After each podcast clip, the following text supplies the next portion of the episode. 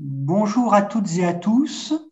Alors, nous sommes heureux de vous voir, ou plutôt de vous deviner si nombreux pour participer à cette nouvelle séance du séminaire que l'Institut national du patrimoine et l'École du Louvre organisent en partenariat sur la question de la protection, de la sauvegarde du patrimoine en zone de guerre, en zone sensible, en zone de conflit. Euh, nous organisons ce séminaire en partenariat avec la direction des études de l'école euh, du Louvre et Anaïk Chatin, que je salue. Euh, pour l'INP, c'est Émilie Maume et Christian Autin, donc, qui sont vos, interlocuteurs. Et justement, aujourd'hui, nous allons parler, dans le cadre de ce cycle de séminaires, de formation, des moyens de former les professionnels à la lutte contre le trafic illicite.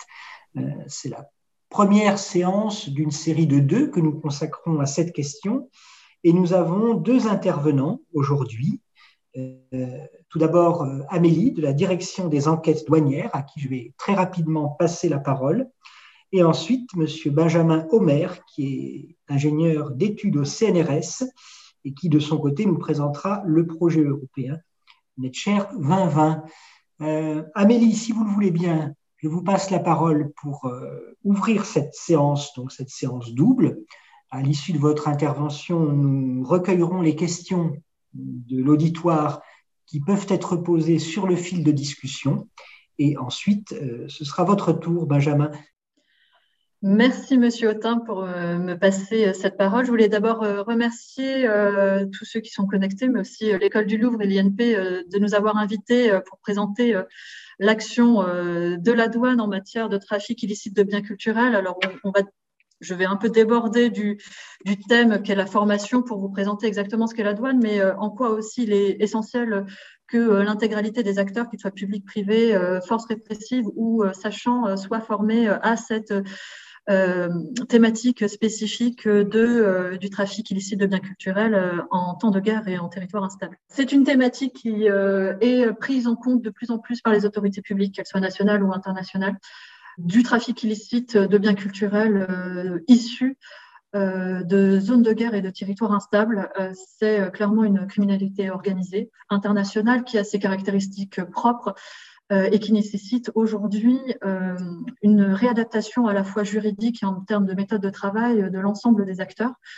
Euh, tout simplement parce qu'à l'instar de l'intégralité des trafics internationaux, tout comme les stupéfiants, nous faisons face à des enjeux de taille qui complexifient et ne facilitent évidemment, donc évidemment pas la tâche des professionnels, euh, d'une part, euh, parce qu'on a ce volet international euh, où il serait tellement plus simple d'avoir des biens pillés directement des zones de conflit qui arrivent directement en France.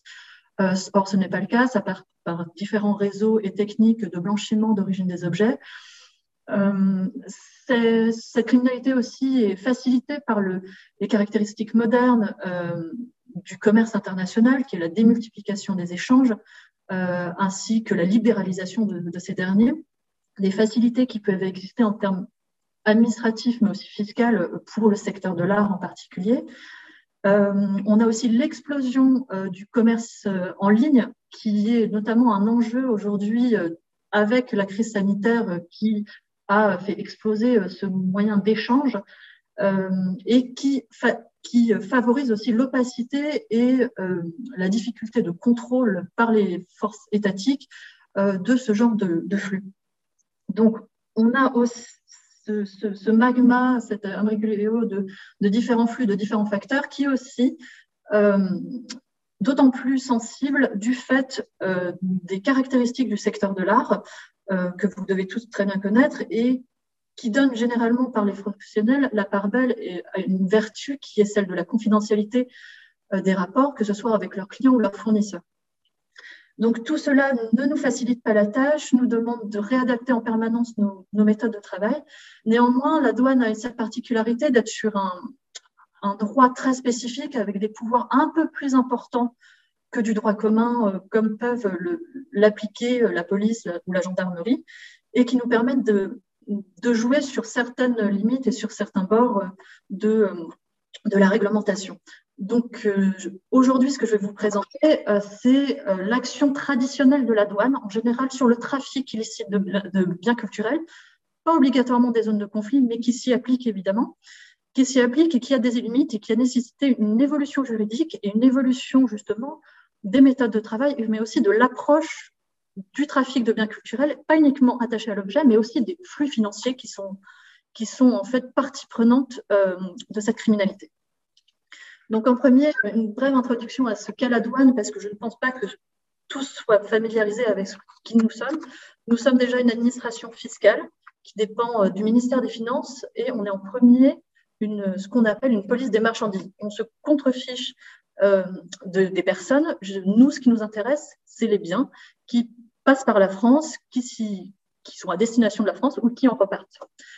Donc, pour euh, avoir une vision complète de, de, la marchandise et des flux, nous sommes implantés sur l'intégralité du territoire en France, ainsi que dans les Outre-mer. Cette assise locale, elle est renforcée par euh, des services à compétence nationale. Je vais vous simplement citer et mettre un petit euh, focus euh, sur les services euh, qui sont en rapport avec la lutte contre la fraude et donc le thème d'aujourd'hui. nous avons des services de ciblage, de renseignement et d'analyse de risque qui nous permettent de, mettre le focus sur des flux, des tendances ou des sociétés ou des personnes physiques qui mériteraient un contrôle ou une enquête approfondie. Donc ça, c'est le service d'analyse de risque et de ciblage ici, ainsi que la direction du renseignement au sein de la DNRED, la direction nationale du renseignement et des enquêtes douanières. Euh, ces ciblages permettent donc de réaliser des enquêtes, des enquêtes qui peuvent être soit judiciaires, euh, ici avec le service d'enquête judiciaire des finances. Je ne vais pas l'aborder puisque aujourd'hui, puisqu'ils sont vraiment sur le volet euh, code pénal, action judiciaire qui est exactement la même que la police, donc rien de très particulier par rapport à l'action douanière classique. Je vais vous aborder plutôt la question des enquêtes administratives qui sont sur la base du code des douanes avec des pouvoirs particuliers. Et ça, c'est la direction des enquêtes douanières qui possède des enquêteurs spécialisés sur le domaine.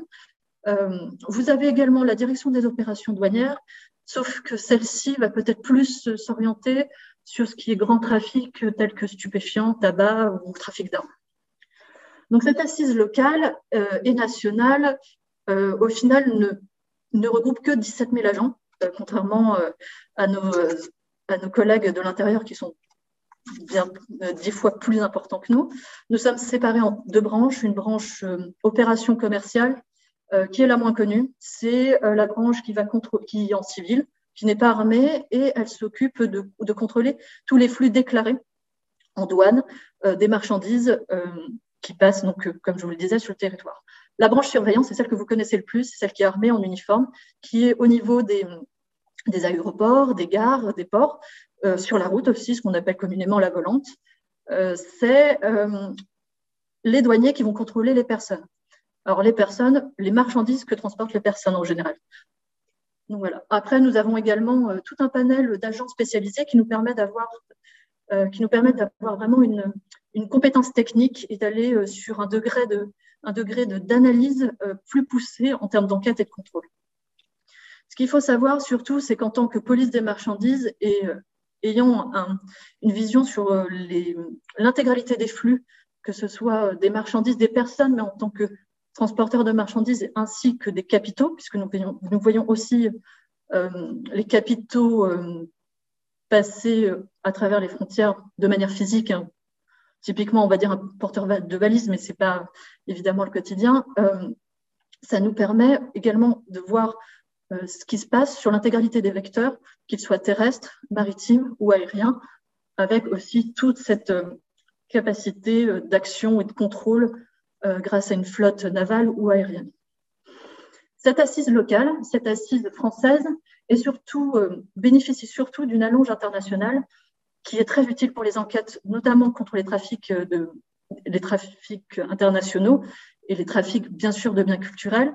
C'est tout le réseau qu'on a d'attachés douaniers. C'est la même chose que les attachés défense pour le ministère de la Défense ou les attachés de sécurité intérieure pour le ministère de l'Intérieur au sein des ambassades. On en a évidemment beaucoup moins, mais nous sommes vraiment sur les axes, et notamment pour les biens culturels, sur les points sensibles à la fois des pays sources, mais aussi des pays de transit et des pays de blanchiment d'origine des œuvres. Vous les voyez un peu partout là sur la carte.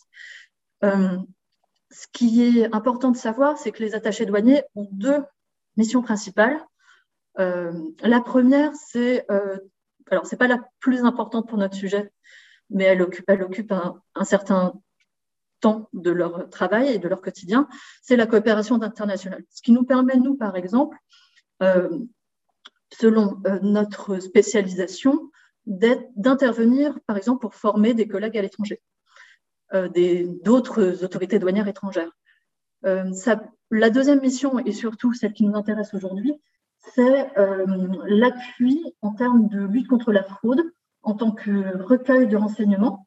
Euh, simplement en discutant avec leurs homologues étrangers, les attachés douaniers peuvent, par exemple, identifier certaines tendances qui mériteraient d'avoir, par exemple, euh, des équipes d'enquête communes entre les autorités françaises douanes et les autorités du pays justement concerné à l'étranger. outre ce recueil dans le renseignement, ils sont aussi le relais de toutes les demandes qu'on aurait en termes d'enquête en termes d'actes d'enquête euh, sur euh, des informations qu'on souhaiterait intégrer en procédure que seuls les États étrangers et partenaires posséderaient. C'est ce qu'on appelle l'assistance administrative mutuelle internationale. Euh, c'est des conventions bilatérales qui nous permettent de demander des informations sur une personne, sur une société, sur des objets également à l'étranger et que, que les informations que ces autorités nous transmettent puissent être intégrées et utilisées dans nos enquêtes, ce qui est primordial pour pouvoir justement avoir des éléments suffisants pour matérialiser des infractions, notamment lorsqu'on fait face à des antiquités du sang. Là, ce que je vous présente, c'est un peu un résumé de ce que je viens de vous présenter, c'est euh, la chaîne de la lutte contre la fraude et la lutte contre, les trafics internationaux. Clairement, euh, lutter contre des trafics, c'est une enquête. Donc une enquête, c'est euh, le bloc central, ici, avec soit une enquête judiciaire, soit une enquête administrative. L'enquête judiciaire, au niveau douane, ils n'ont pas de compétences d'autosaisine. Ils sont obligatoirement saisis par un magistrat. Donc, ça veut dire qu'à la base, il y avait déjà eu une, infraction douanière qui a été constatée au niveau administratif et qui nécessite une poursuite euh, de l'enquête, des investigations au niveau judiciaire pour pouvoir poursuivre au niveau des infractions euh, de droit commun. Donc, celles définies notamment par le Code pénal. Euh, s'il n'y a pas d'enquête judiciaire ouverte, parce qu'il n'y a pas suffisamment d'éléments, parce que ce n'est pas nécessaire pour le magistrat, l'information peut être donnée justement au service ici d'enquête administrative qui, ce service, va procéder à tout un tas d'actes d'enquête pour poursuivre et démanteler des réseaux. Ce qui est important de savoir, c'est qu'on ne travaille pas seul évidemment. Euh, comme vous pouvez le voir autour de, ce bloc, on est obligatoirement soutenu euh, par des partenaires nationaux et des partenaires internationaux. Au niveau national, euh, le, point crucial, évidemment, c'est le ministère de la Culture, parce que on est douanier. Nous n'avons aucune compétence pour statuer sur la qualité des objets, donc il nous faut un expert qui puisse se positionner sur la qualité, nous dire que c'est un bien culturel, à partir de, moment -là, de ce moment-là, on pourra décliner les obligations qui, euh, incombent euh, sur, euh, le transport de ces objets. L'OCBC, c'est que nous avons accès à la base TREMA, la base des objets volés de l'OCBC, ce qui nous permet aussi de statuer sur une autre nature de la marchandise. Enfin, pour lutter contre des trafics internationaux, nous avons besoin de nos partenaires institutionnels tels que Europol, euh, L'OLAF, euh, c'est un partenaire traditionnel de la douane, mais qui aura moins euh, d'intérêt ici sur les biens culturels, puisqu'ils sont vraiment orientés sur la protection des intérêts financiers de l'Union européenne. Donc les biens culturels ne se posent pas trop dedans, mais nous pourrions imaginer passer par un début d'enquête sur des intérêts financiers pour retomber sur du bien culturel. C'est rare, mais ça pourrait être un billet. Euh, L'Organisation mondiale des douanes, évidemment, peu connue, mais qui regroupe en fait presque l'intégralité des douanes dans le monde. C'est une plateforme d'échange, c'est une plateforme d'information, je reviendrai dessus, de, formation aussi, je reviendrai dessus. Et évidemment, la c'est la fameuse assistance euh, administrative dont je vous ai parlé tout à l'heure, qui euh, en matière judiciaire correspond à l'entraide pénale internationale. Donc, l'intégralité de ces enquêtes, évidemment, c'est de déceler des infractions à la réglementation des biens culturels. Et en douane, c'est toute infraction à la réglementation des biens culturels est un délit, donc ça emporte aussi des sanctions assez importantes. En matière de droit douanier et d'application de, la réglementation, ce qui est important, c'est euh, euh, comment on qualifie la nature de la marchandise qu'on a. Ça nous permettra d'avoir un degré ensuite en termes de, de réponse juridique qu'on pourra apporter. Euh, évidemment, la base, c'est le Code du patrimoine qui va définir le Trésor national. Pour le coup, ici, nous ne sommes pas concernés euh, sur la thématique pure du, trafic de, biens culturels issus de zones de, guerre ou de territoires instables. Euh, mais euh, c'est aussi la notion de bien culturel qui va être très importante, euh, parce que nous, ça nous permettra de mettre en œuvre des dispositions du Code des douanes nationales qui sont un peu exorbitantes du droit commun, je vais revenir dessus, et c'est justement un outil très puissant dans la lutte contre le trafic de biens culturels. Euh, évidemment, l'autre réglementation qu'on met en, œuvre, c'est la réglementation européenne qui, elle, va définir tout ce qui est échange, euh, procédure pour la sortie des biens du territoire de l'Union européenne. Euh, jusqu'à très récemment, il n'y avait que les sorties et les exportations qui étaient réglementées et protégées. On se concentrait au final, pour schématiser, sur le patrimoine national, national ou européen.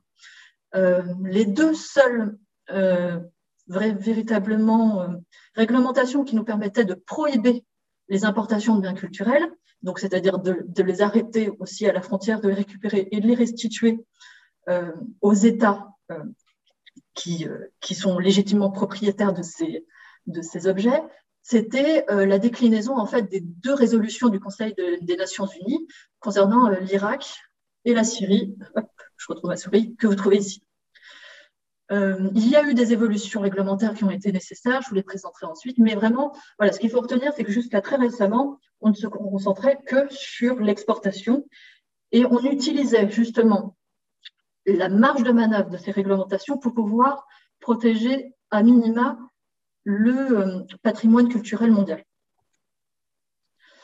Donc ici, ça reprend euh, très rapidement. Euh, je ne vais pas vous détailler, je vais plutôt vous les présenter à travers des exemples. Ça sera beaucoup plus parlant. Mais c'est pour vous montrer, en gros, pour nous, le bien culturel, c'est une marchandise pas comme une autre, puisque elle est protégée. Enfin, le bien culturel est protégé au niveau du droit. On a besoin pour circuler, sortir de l'Union, ou enfin sortir d'un territoire national et rester dans l'Union, ou sortir de l'Union, des documents justificatifs. Donc, ce qui veut dire, et c'est assez fort en fait comme notion, le bien culturel est une exception au principe de libre circulation des marchandises. C'est très important parce que derrière, ça implique qu'il y a des sanctions très importantes et parmi les plus fortes au niveau du Code des douanes. Euh, puisque euh, voilà, on déroge quand même au, grand principe de l'Union européenne. Et donc, si euh, on y contrevient, on a des plus fortes sanctions. À titre d'exemple, en fait, c'est exactement la même réglementation et les mêmes sanctions que pour les stupéfiants. C'est-à-dire qu'un bien culturel sera considéré exactement de la même façon juridiquement qu'un stupéfiant, à quelques, quelques nuances près, mais je ne pense pas que j'ai de, beaucoup d'experts du droit douanier, donc euh, je m'arrêterai là pour le coup. Euh, donc, euh, en termes de, moyens d'action, vous les avez là, ça c'est les grands pouvoirs qu'on peut utiliser en douane. Sur ces pouvoirs, euh, certains sont calqués du droit, du droit pénal et des, pouvoirs des pouvoirs judiciaires.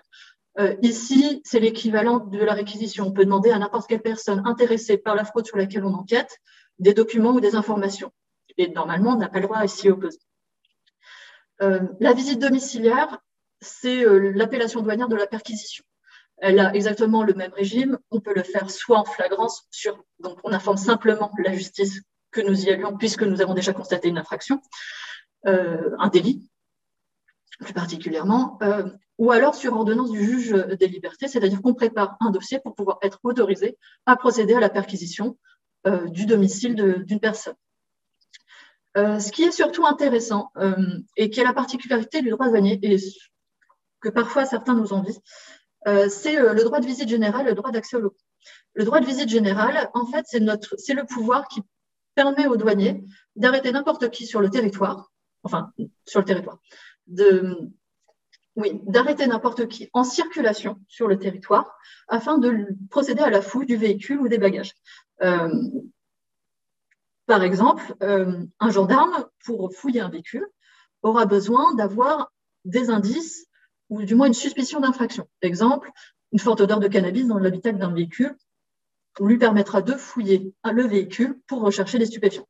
Nous, si on a décidé, ce jour-ci de contrôler des voitures rouges, on arrêtera une voiture rouge et on fouillera le véhicule, peu importe ce qu'on cherche ou ce qu'on va trouver, on ne peut rien trouver. Voilà, c'est euh, la force de ce pouvoir. Euh, ce qui nous permet aussi, par exemple, de faire ouvrir les bagages euh, en aéroport ou en, gare de certains voyageurs. Euh, le droit d'accès aux locaux est intéressant aussi. C'est sur euh, information du juge qui peut s'y opposer. Nous pouvons, euh, nous pouvons aller dans n'importe quel local professionnel, donc tout simplement une boutique, un, comment dire, on pourrait aller très bien sur un stand à Drouot pour procéder à, un contrôle. Et nous allons demander sur les marchandises qui sont présentes l'intégralité des documents qui attestent de qui justifie la légitime détention de la marchandise. Et là, c'est aussi, ça me permet de faire un point sur le, dernier point, qui n'est pas un pouvoir, mais justement l'infraction la plus importante et la plus puissante en matière de trafic de, illicite de biens, culturels, c'est euh, le fameux, alors ce que nous on appelle un 215 terre du, du numéro de l'article du code, c'est euh, le fait que, euh, contrairement au code civil, donc au droit commun, qui, stipule que possession vos titres, c'est-à-dire que c'est à l'administration de prouver que vous ne pouvez pas être légitimement propriétaire de la marchandise. Nous, c'est l'inverse. En fait, à partir du moment où on est en face à une marchandise prohibée, un bien culturel, c'est à vous de nous prouver que vous êtes légitimement détenteur, et pas possesseur, mais détenteur de la marchandise. Euh, on différencie le détenteur du possesseur parce que, en fait, c'est celui qui détient un instant T la marchandise qui doit avoir le justificatif pour prouver qu'il peut légitimement circuler avec ce bien. Ça nous amène justement à des sanctions. Si nous n'avons pas ces justificatifs, je passerai très rapidement dessus, nous pourrons évidemment saisir les marchandises. C'est une infraction assez importante parce que nous réputons la contrebande, c'est une des notions les plus fortes en douane. Et donc, elle est, euh, la personne en cours trois ans d'emprisonnement, la confiscation euh, de tout ce qui est autour, y compris bien y avoir produit direct ou indirect de l'infraction, c'est l'équivalent des avoirs criminels un peu en, droit judiciaire, en procédure judiciaire, pardon, ainsi qu'une amende de une à deux fois la valeur de l'objet de, fraude. Euh, ici, l'intéressé à la fraude, je vous fais juste un petit aparté. C'est très technique, je sais, mais ça montre aussi la force du Code des douanes euh, sur la lutte contre le trafic illicite. C'est ces personnes-là encourent exactement les mêmes peines que l'auteur de la fraude. C'est-à-dire toute personne ayant acheté ou détenu sciemment des marchandises provenant d'un délit de contrebande, donc tout simplement détenant un bien culturel sans justificatif de détention, euh, peut être passible exactement des mêmes peines et des mêmes amendes que l'auteur de l'infraction. Exemple, euh, vous avez acheté, enfin une personne a acheté un bien qu'il sait pertinemment venir euh, d'une fouille illicite, donc il ne pourra pas avoir de, justificatif légal de détention. Il le sait, mais il n'est pas commanditaire de la, de fouille illicite. Il pourra quand même être condamné aux mêmes peines que, celui qui, à qui il a acheté et qui lui a fait venir en fait la pièce de contrebande. Donc c'est assez fort. En plus, ici, bon, c'est des sanctions internationales. si on est en lien avec des pays sous embargo, par exemple, qui sont soumis à sanctions internationales en termes de, blanchiment de capitaux et d'avoir criminel, où vous avez aussi un, petit bonus en plus en termes d'infraction.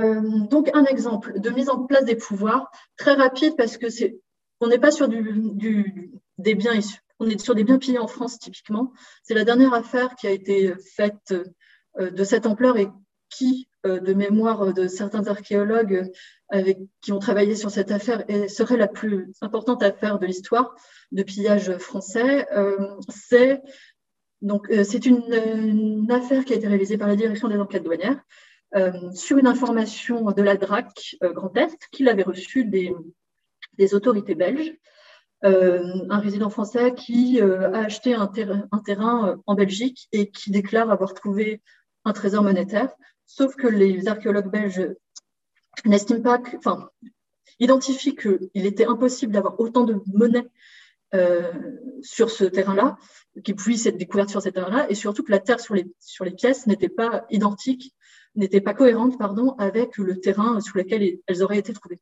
Donc les archéologues belges euh, en informe la DRAC Grand puisque l'individu avait déclaré habiter à cet endroit.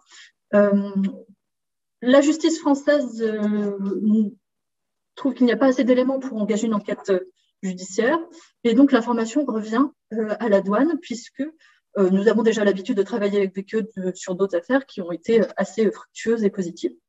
Donc, l'information arrive, nous actons en procédure l'information des Belges, ce que nous pouvons, euh, nous mettons aussi en œuvre euh, euh, certaines, enfin nous, le service de la direction, la direction des enquêtes et les collègues mettent en œuvre leur pouvoir d'enquête globaux, mais aussi toutes les techniques d'environnement de la personne pour savoir exactement s'il y a des éléments en plus de suspicion de détection.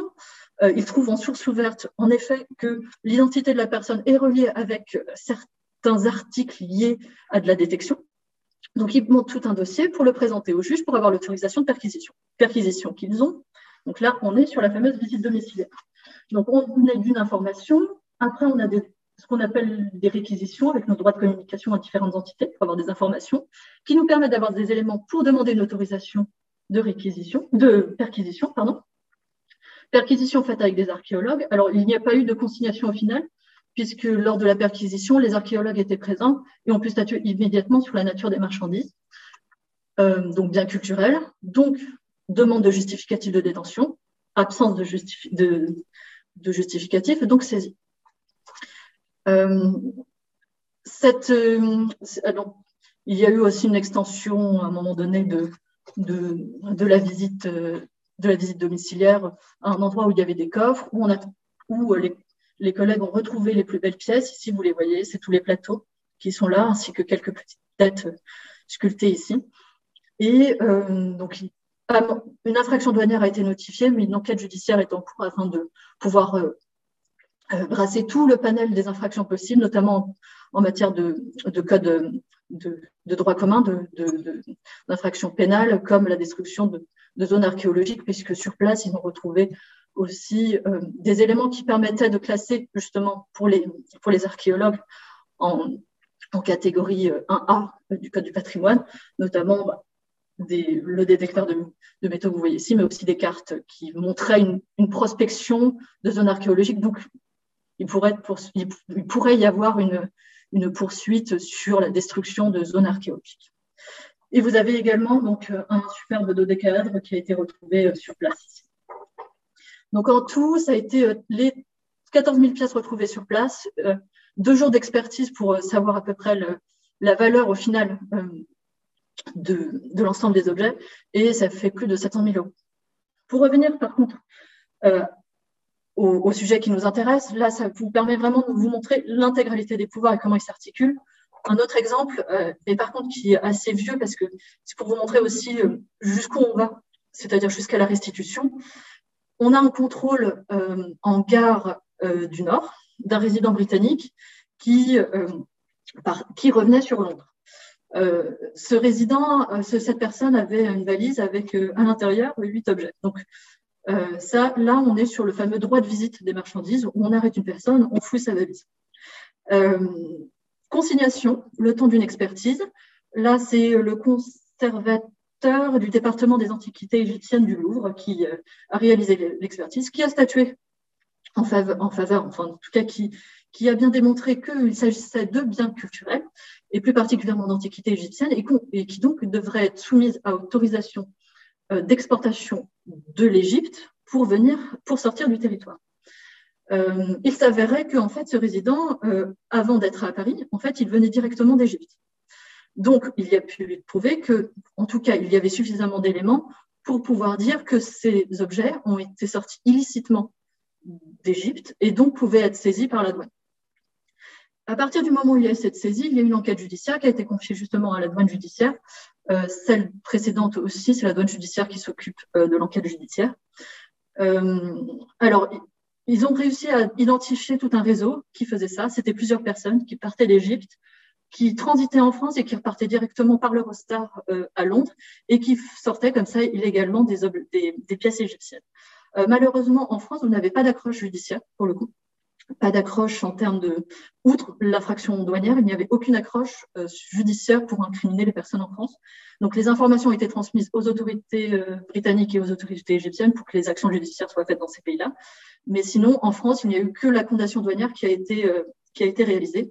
Et pour une constatation de 2010, il n'y a eu qu'une restitution en 2017 au pays. Ici, vous avez deux bas-reliefs qui ont été saisis à Roissy en 2016 dans le fret.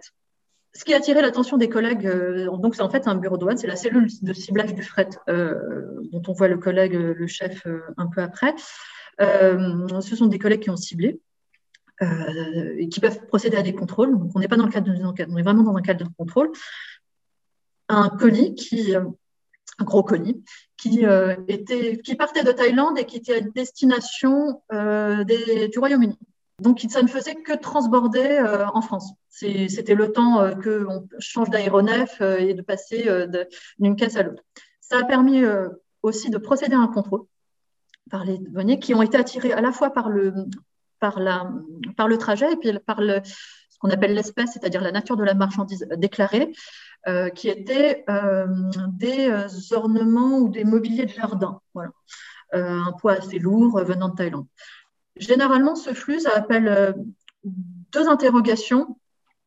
Euh, ça peut être, enfin, deux interrogations. Ça interpelle à deux titres, soit du trafic de stupéfiants, soit euh, du, bien culturel, puisqu'on sait pertinemment, et cette cellule fait de très très belles affaires en termes de biens culturels, qui ne font que transborder en France. C'était aussi donc potentiellement voilà, du trafic de biens culturels, surtout que la Thaïlande est à la fois une plateforme de blanchiment, mais aussi un pays source euh, de, biens culturels pillés. C'est à peu près dans ce type de caisse que vous avez les, colis.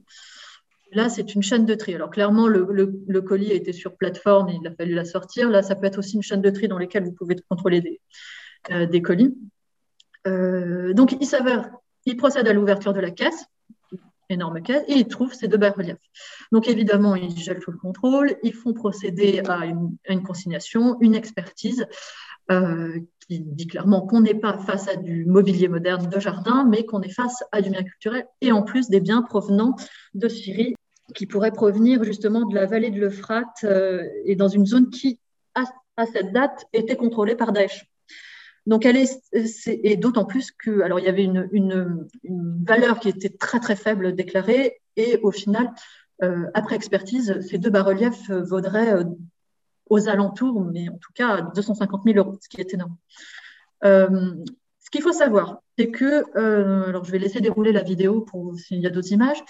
ce qu'il faut savoir, c'est que nous n'avons pas arrêté ces biens, ces deux bas-reliefs, sous la réglementation du bien culturel parce que à cette date, bien qu'on soit euh, au moment, lors de l'année euh, de la loi LCAP, avec le fameux article L111.8 du Code du patrimoine qui permettra de protéger à l'importation euh, les biens, des, biens, des biens protégés par leur pays de provenance, elle n'aurait pas pu être appliquée puisque le pays de provenance directe, en fait, c'est la Thaïlande, qui ne protège pas les biens syriens. Donc là, on, aurait été même bloqué, même avec la nouvelle réglementation. Donc en fait, si on ne passe pas par la porte, on passe par la fenêtre. Et donc on a mis en place, euh, enfin on a surtout euh, notifié une infraction euh, typiquement douanière sur tout ce qui ce qu'il y a en termes de trafic, enfin de trafic, de flux de marchandises qui ne font que passer par la France et surtout d'incohérences et de fausses déclarations de, des marchandises, des valeurs et euh, de l'origine. Donc voilà. Euh, surtout, ce qu'il y a à savoir, c'est que comme il y avait de fortes suspicions, notamment à cette époque, euh, de trafic de biens culturels et donc de financement du terrorisme, on est on, et ça a pu être rapidement judiciarisé. L'enquête a été donnée en co-saisine aux, douanes judiciaires et à l'OCBC. Et bon, je, les laisserai, si vous avez l'occasion un jour de parler avec eux ou de les voir, ou même de voir, je ne pense pas qu'il y ait eu des médiatisations encore sur l'issue, mais il n'a pas été possible notamment de prouver exactement quand est-ce que ces biens ont été sortis. C'est un des gros enjeux en fait euh, du trafic d'antiquités de, sang, c'est que si on n'a pas des personnes sur place, si on n'a pas euh, des archéologues qui sont euh, un peu comme ce que peut faire, comment ça s'appelle au British Museum, il y a un, consortium d'archéologues, d'universitaires qui font un énorme travail de, recensement de, des, zones pillées, ou même ce que, ce que peut faire votre collègue, je ne sais pas s'il a encore l'INP Borg-en-Belgique, vous avez un gros travail de, gens qui sont encore sur le terrain, qui savent exactement ce qui sort, les caractéristiques, euh, les caractéristiques aussi historiques et esthétiques, qui nous permettent de dire que ça, ça ne peut être sorti que de telle date à telle date, et donc être lié à potentiellement du financement terroriste. Mais de là à caractériser du financement terroriste, de terrorisme par le droit français, on est quand même dans, des, des considérations juridiques très complexes et assez compliquées. Aujourd'hui, il y a plusieurs euh, évolutions juridiques et je vais passer très rapidement parce qu'en fait, on n'a pas assez de recul aujourd'hui pour, euh, pour le montrer parce que aussi, elles, elles ne peuvent pas être appliquées complètement. Donc, c'est le fameux L111.8 où je vous disais la principale difficulté qu'on a, c'est la provenance euh, directe. on a aussi la réglementation européenne qui a évolué, qui nous met une prohibition générale pour tout ce qui a été extrait illicitement de leur zone de provenance, enfin tout, bien qui n'a pas pu sortir légalement d'un pays c'est une prohibition générale, euh, donc Union européenne, sur l'importation qui est applicable depuis la fin de l'année dernière. Et on va avoir autre chose, mais ça, c'est pour des biens licites, donc ce n'est pas ce qui nous concerne aujourd'hui. L'autre point, c'est surtout euh, euh, une implication à l'international de l'ensemble des acteurs et surtout une implication douane et police. on a souvent oublié la douane. on se rend compte que c'est souvent le premier point d'accès aux marchandises. Donc, c'est un peu le, si on, rate ce premier point, généralement, on peut aussi rater toute la chaîne. Donc, il est extrêmement important de mettre les douanes dans le, dans le lot et surtout les douanes euh, des, pays sources. C'est pour ça que vous avez ici euh, la formation euh, Pitch qui, de l'OMD qui s'attarde par des, notamment des, aussi des enquêteurs de, judiciaires qui sont spécialisés sur le trafic de biens culturels en douane, vont former les douaniers, notamment des pays sources fragiles, qui n'ont pas le réflexe, euh, ou en tout cas les moyens, ce qui est sûr, euh, de lutter contre le, pillage de leur propre pays euh, au niveau douanier. Il y a des formations qui sont organisées, des échanges de bonnes pratiques qui sont extrêmement utiles et intéressantes pour tous. Il y a aussi des opérations à l'international qui sont faites où pendant deux semaines, on se concentre sur la lutte contre le trafic illicite avec des, résultats très intéressants. Et enfin, il y a un changement de paradigme. On essaye aussi de passer, comme je vous disais à chaque fois, tout à l'heure, euh, pour les bas-reliefs, euh, si on ne passe pas par la porte, on passe par la fenêtre. Il y a une deuxième fenêtre, celle du financier. Et surtout une approche préventive afin de, de, faire en sorte que le secteur de l'art soit plus vigilant, aussi dans son propre intérêt, afin d'assainir euh, la provenance des, de certains, de certains bien culturel et qui bénéficiera à tous à partir du moment où on protège l'intégralité du patrimoine culturel et de faire en sorte qu'ils fassent attention notamment euh, à, tous les flux financiers qui peuvent, qui peuvent passer et donc donner un indice euh, de trafic, euh, du trafic illicite. Merci beaucoup. J'ai bien apprécié le fait que les biens culturels soient mis sur le même plan que les stupéfiants, quand il s'agit de sanctions. Euh, j'ai un collègue euh, aujourd'hui à la retraite, Michel Melot, qui disait que l'archive était une substance hallucinogène, donc ça me, ça me convient tout à fait. Deux petites questions. Est-ce que l'usage des détecteurs de métaux est encadré d'un point de vue légal? Et euh, qu'est-ce que vous définissez précisément comme antiquité de sang? Alors, je vais commencer par la, question la plus facile sur les antiquités de sang. C'est un raccourci qu'on fait généralement euh, pour tout ce qui est euh, bien, alors qui n'a aucune existence juridique. Euh, c'est juste un, raccourci linguistique pour parler de tout ce qui est bien pillé dans des zones de conflit ou des territoires instables. C'est-à-dire que les pilleurs profitent justement de l'instabilité politique d'un pays pour pouvoir piller allègrement son, son, patrimoine et le revendre à l'international. En ce qui concerne les détecteurs de métaux, alors, je ne pourrais pas vous dire sur. il me semble qu'il y avait un agrément, mais vous pouvez facilement acheter, même pour enfants, un détecteur de métaux chez un grand magasin de découverte et nature. autant l'utilisation d'un détecteur de métaux n'est pas illégale. C'est la découverte que vous faites ensuite. L'utilisation fortuite. Alors, si la détection de loisirs n'est pas illégale. La détection euh, de loisirs, c'est-à-dire que euh, vous vous baladez sur une plage sans aucune raison que simplement balader votre détecteur de métaux et que ça bip et que vous creusiez. Euh, ce qui est illégal, c'est de le faire sur un territoire, sur un terrain privé déjà, et surtout si vous le faites sur la voie publique, euh, alors, sur un terrain privé sans accord du propriétaire. Si vous avez l'accord du propriétaire, c'est autre chose. Si vous trouvez quelque chose, que ce soit chez vous, chez un propriétaire qui a donné son accord ou sur la voie publique, vous devez déclarer votre découverte. À partir du moment où vous donnez votre premier coup de pelle et que vous trouvez quelque chose, il faut le déclarer aux autorités. Parce que ce qui est dans le sol ne vous appartient pas, tout simplement. Euh, Après, euh, il y a des. Je ne suis pas experte dedans puisque ce n'est pas mon domaine, mais vous avez des, tout un processus, euh, si l'État estime euh, qu'ils n'en ont aucun intérêt, la pièce peut vous être restituée. Euh, elle peut être aussi, si c'est sur un terrain privé, si je me souviens bien, l'État peut se la rejeter contre contrepartie financière, se la rejeter, le prendre contre contrepartie. Il y a aussi une question, alors c'est un peu compliqué, mais si on, si on, fait une fouille à des fins archéologiques, il faut demander une autorisation préalable. Euh, autorisation qui se fait auprès de la DRAC, si je ne m'abuse. Euh, mhm. alors ça, je ne sais pas exactement, mais en tout cas, peut-être, je sais qu'il y a Corinne Chartrel de l'OCBC qui est quelque part dans, la, dans le webinaire qui pourra peut-être nous répondre à ce sujet-là. Mais voilà, il me semble qu'à des fins archéologiques, il faut une autorisation à la fois du propriétaire du terrain, comme le disait Amélie, et, euh, et des services compétents. Voilà, juste pour compléter sur ce point-là. Oui, c'est exactement ça. Quand je disais détection de loisirs, c'est obligatoirement de la détection euh, au petit bonheur la chance, on va dire, on, se balade. Si on commence à faire euh, euh, de la, du, ce, qui a été, ce que je vous ai présenté en premier, c'est-à-dire du ciblage sur une zone archéologique, là, c'est formellement interdit. Voilà. Est-ce qu'il y a des délais de prescription pour saisir un bien culturel ou pour enquêter dessus? En fait, le délai de prescription court. Alors, j'essaie de voir le, moment où il n'y en aurait pas, en fait, par rapport à ce qu'on a pu voir. Euh, vous n'avez pas de prescription en termes de. alors, j'essaie de voir comment je peux vous, vous, dire quand il y en a et quand il n'y en a pas. Euh, exemple on contrôle une boutique ou chez une personne, à partir du moment où on n'a pas de justificatif de détention ou euh, pour nous, il n'y a pas de prescription en tant que telle, puisque l'infraction que nous constatons, c'est un instant T et c'est celle-là qui court. par contre, vous ne pouvez vous ne pouvez pas dire, euh, c'est surtout en matière de, fouilles illicites, pour ce qu'on concerne de fouilles illicites, euh, et c'est notamment la fameuse limite de la Convention de 1970 qui va, qui va jouer.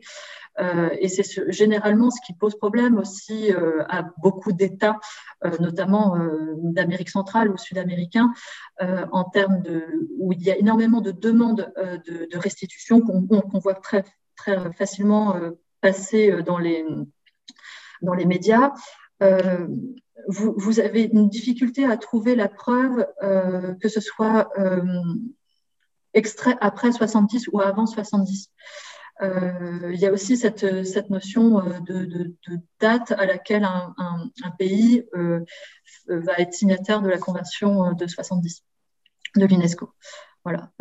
après, en termes douaniers, sur la constatation des infractions, on a très rarement de la on a très rarement une prescription qui s'applique. Mais euh, c'est vraiment sur la matière purement douanière. Après, sur le reste, c'est vrai que ça nous apporte des billes, on peut, et ça sera du pénal, et ça, on laisse, on laisse la main à, d'autres. Merci encore, c'était vraiment très intéressant. Une question pour savoir si vous employez des professionnels de la culture au sein des douanes.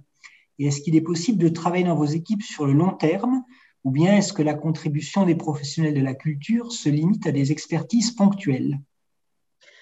Alors, à ce stade, euh, ça se limite à des expertises ponctuelles, euh, dans le sens où, alors je sais que euh, Corinne Chartrel, qui est dans le webinaire que j'ai vu passer, fait, qui fait quelques commentaires et précisions très utiles, pourra le confirmer que chez eux, ils ont des professionnels qui interviennent à, plus long cours.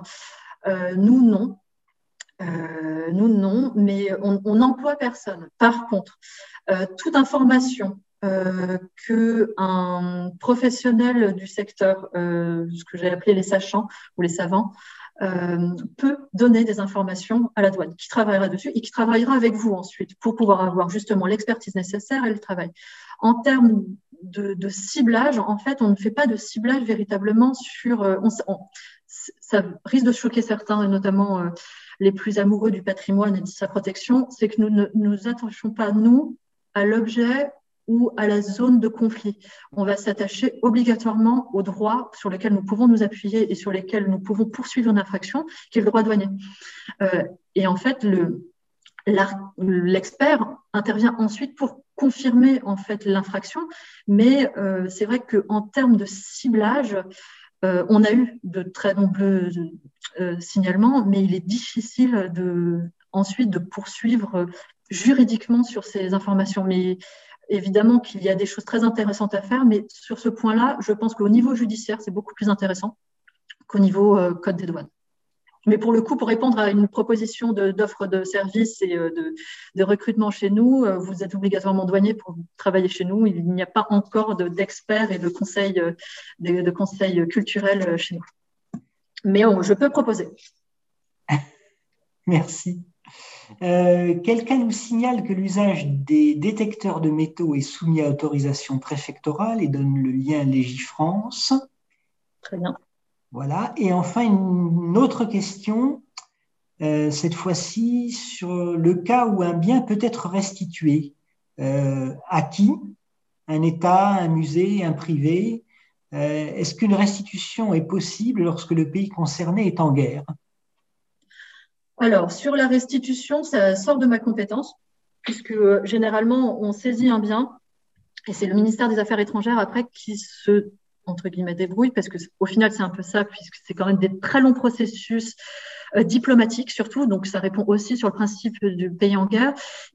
Généralement euh, ce qui est ce qui est vérifié c'est que le bien quand il est retourné c'est un peu le principe des deux bas-reliefs. Il me semble qu'ils sont toujours au Louvre mais il faut que les conditions euh, de, conservation et de sécurité des biens qui doivent être quand même assurés dans le pays, sinon ils sont conservés le temps d'eux euh, en France.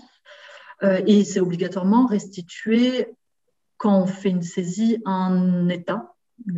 Quand on parle de restitution, je n'ai pas d'exemple en tête que ce soit autre chose qu'un État.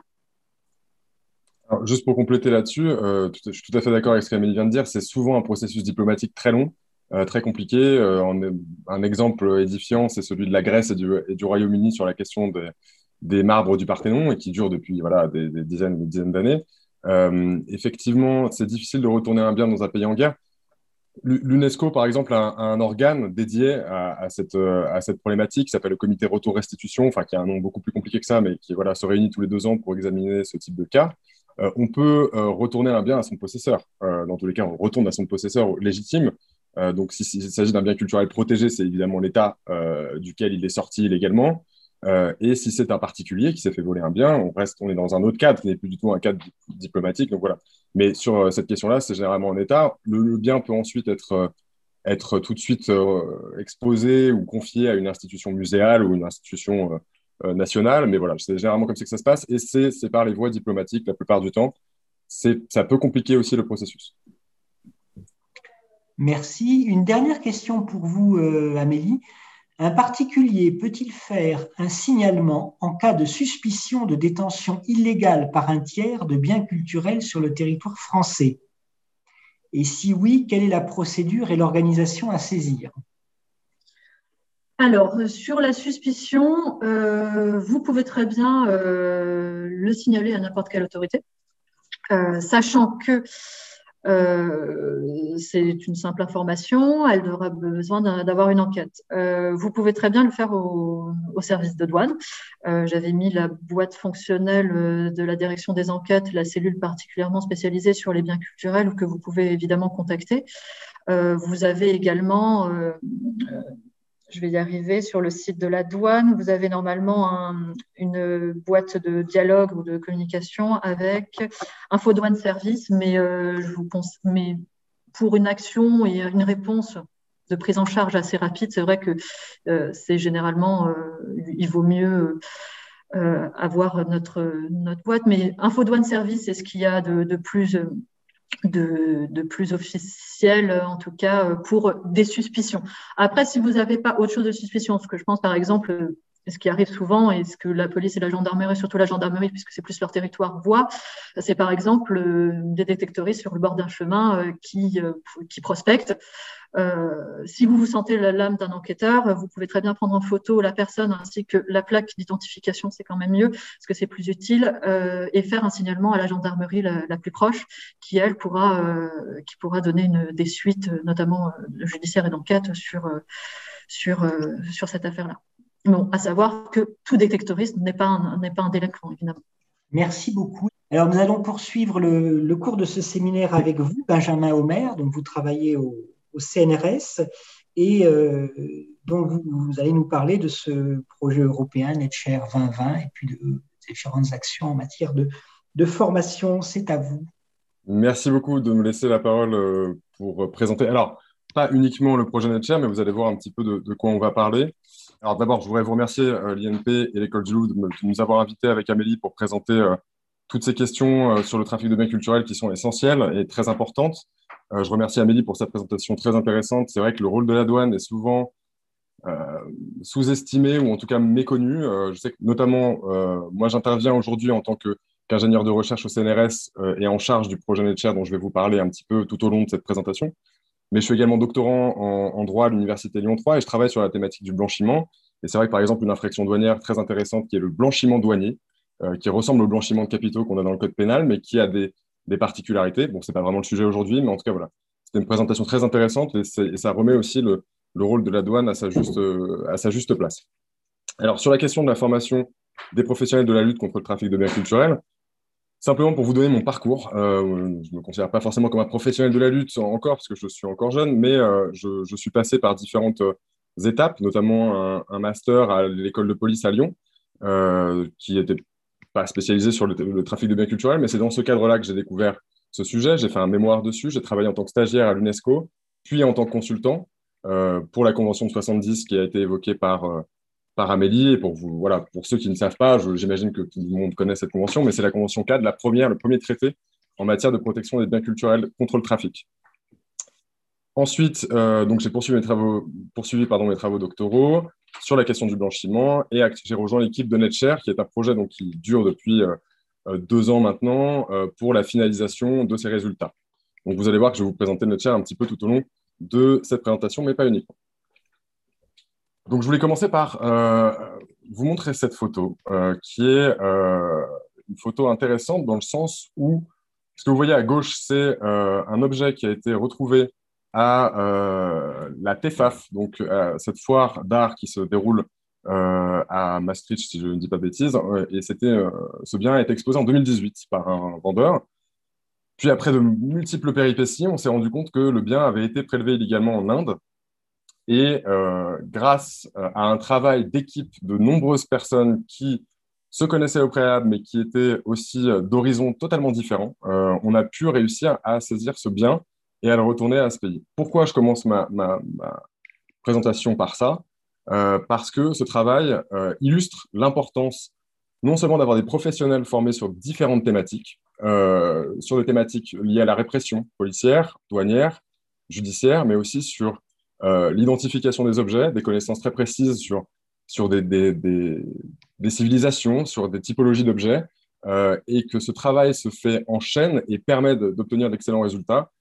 Et je vous montre cette photo, ça peut faire, être une introduction un peu étrange, mais sur cette photo, je ne vais pas vous désigner tout le monde, mais en tout cas, beaucoup de gens qui ont participé à faire restituer cette œuvre sont sur cette photo, et cette photo est issue d'un euh, training, d'une formation qui a été réalisée par l'UNESCO et par euh, une ONG qui s'appelle ARCA, dont je reparlerai à la fin de ma présentation. Et donc, plusieurs personnes présentes sur cette photo ont permis la résolution de ce cas. Euh, et donc, vous avez en face de vous que des professionnels qui étaient en formation pour renforcer leurs compétences et qui, ensemble, ont réussi à permettre la restitution du bien que je vous ai présenté juste avant. Dans la formation des professionnels sur le trafic de biens culturels, il y a deux choses. Il y a deux éléments. il faut, on peut se former sur le trafic, c'est-à-dire comment celui-ci se déroule-t-il, quelles sont ses formes, quelles sont ses tendances, quelles sont ses évolutions, ses innovations, euh, où on peut se former en tant que spécialiste. Il faut comprendre que euh, on n'est jamais spécialiste que d'une petite euh, thématique du trafic de biens culturels, puisque, comme je pense qu'Amélie l'a très bien décrit, c'est un phénomène extrêmement complexe qui a plusieurs étapes de réalisation, qui se matérialise judiciairement pour ce qui nous intéresse par des, une multitude d'infractions qu'on ne peut pas toujours qualifier, mais on a des soupçons. On, parfois, on en qualifie une parce que ça nous arrange davantage et que ça nous permet de faire aboutir l'affaire. Et donc, on a plusieurs façons de se former. Alors, bon, je suis désolé, ma présentation est un peu en anglais, un peu en français, mais euh, là, je vous ai fait cette petite slide pour vous montrer qu'en en fait, on a euh, tout un tas de, sujets qui sont euh, liés au trafic de biens culturels. On peut avoir autant de compétences, il en faut, pour réussir à, avoir, à aborder le trafic dans sa globalité. Donc, vous voyez là sur cette, sur cette slide, je vous, je vous parle d'analyse de, données, d'analyse de, marché, de, de contexte socio-économique, mais aussi d'archéologie de terrain, d'archéologie préventive, de criminologie, euh, d'expertise sur les régulations d'import et d'export. Donc là, par exemple, on est sur le travail de la douane. Et que ces, tous ces domaines euh, ont besoin de professionnels qui sont euh, formés et qui peuvent permettre, en s'alliant tous ensemble, de lutter efficacement contre le trafic. Un exemple, alors là, je vous parle de quelque chose que vous pouvez aller voir en ligne tout à fait, qui est sur le site de l'UNESCO. c'est un manuel militaire qui est destiné aux forces militaires donc, qui sont déployées sur des terrains euh, où la protection des biens culturels euh, est, euh, un rôle majeur de la force déployée. Et donc, évidemment, ce, manuel de protection des, biens culturels destiné aux militaires, il n'est destiné qu'à eux. Il peut servir à plein d'autres gens qui veulent renforcer leur culture générale. Et je pense que c'est essentiel d'aller voir aussi comment travaillent au quotidien des militaires pour protéger dans des, dans des zones de conflit, des zones instables, les biens culturels de manière vraiment physique. mais vous voyez bien que c'est un, un document qui est extrêmement spécifique et qui s'adresse à une catégorie euh, de protecteurs, entre guillemets, des biens culturels. Donc, cette petite introduction pour vous dire qu'il y a énormément de disciplines, énormément de spécialisations qui sont possibles euh, quand on veut rejoindre la lutte contre le trafic de biens culturels.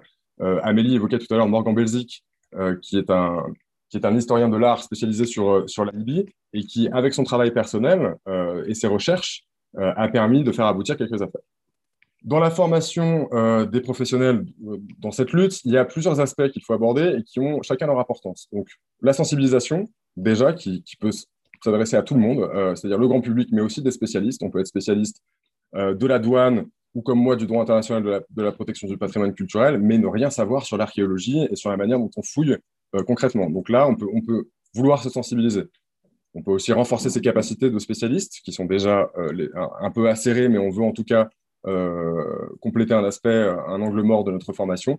Et il y a aussi le self-training qui est particulièrement important, surtout à l'heure où on est un peu tous euh, bloqués chez nous.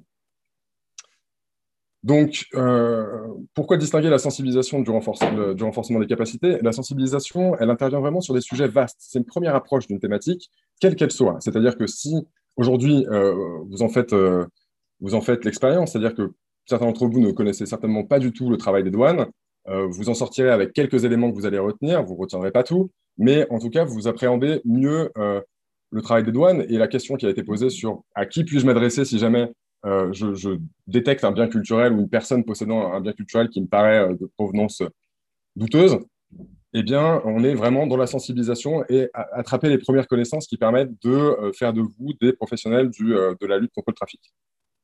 Sur le renforcement des capacités, on est déjà dans l'étape euh, supérieure, mais les deux étapes peuvent être concomitantes, dans le sens où moi, je peux me sensibiliser sur l'archéologie, mais je suis aussi en mesure de renforcer mes capacités sur la protection internationale du patrimoine culturel.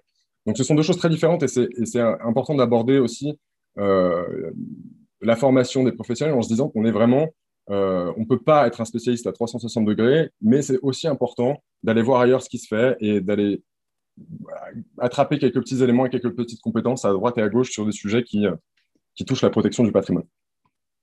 La question du self-training, de, chercher soi-même à devenir un spécialiste par euh, l'acquisition de connaissances de, multiples manières que ce soit, euh, c'est très important. Vous voyez que sur, sur, cette, sur cette slide, par exemple, j'aborde en bas à gauche la linguistique.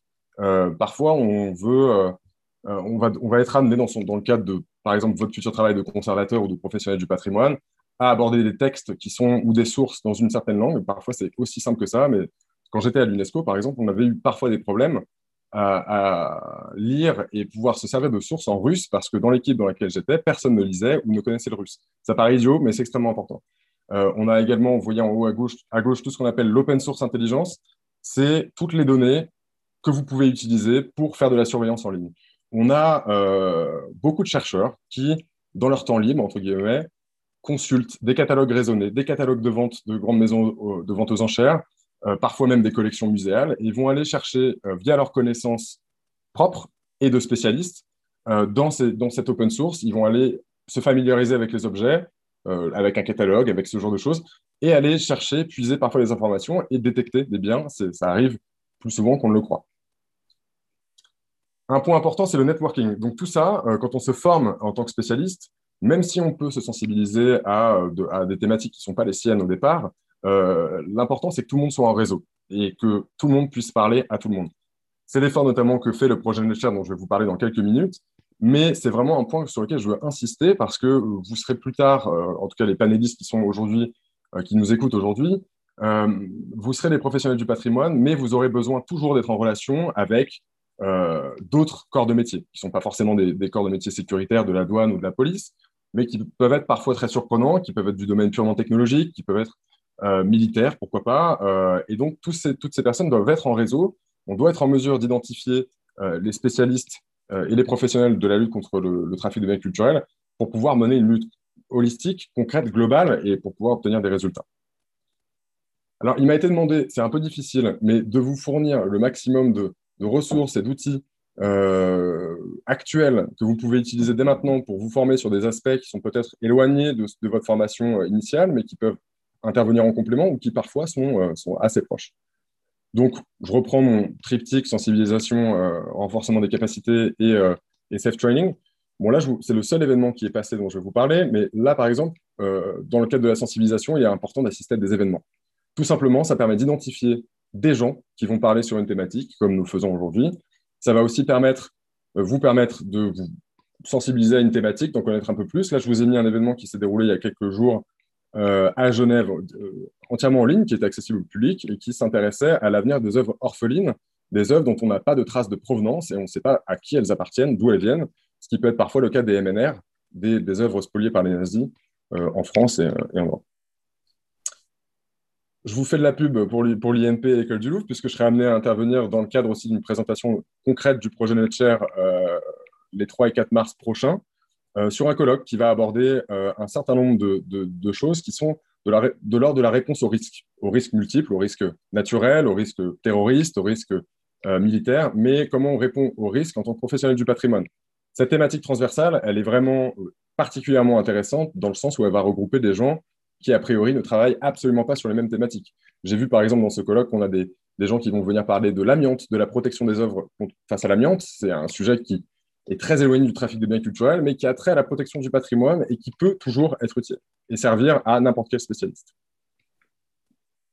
Vous avez ensuite beaucoup de communication institutionnelle. Je vous invite, par exemple, si vous n'êtes pas, encore, si pas encore très familier avec le travail de l'UNESCO et de la Convention de 1970, euh, le, secrétariat de la Convention a fait ce qu'on appelle un long read en, anglais, euh, un article très long qui fait un, petit quart d'heure, 17 minutes, je crois, voilà, qui présente euh, rapidement 50 ans d'action euh, suite à l'adoption de la Convention de 70. Donc, c'est des éléments qui sont très intéressants, qui sont en ligne, qui peuvent vous permettre d'avoir une première approche de ces thématiques-là.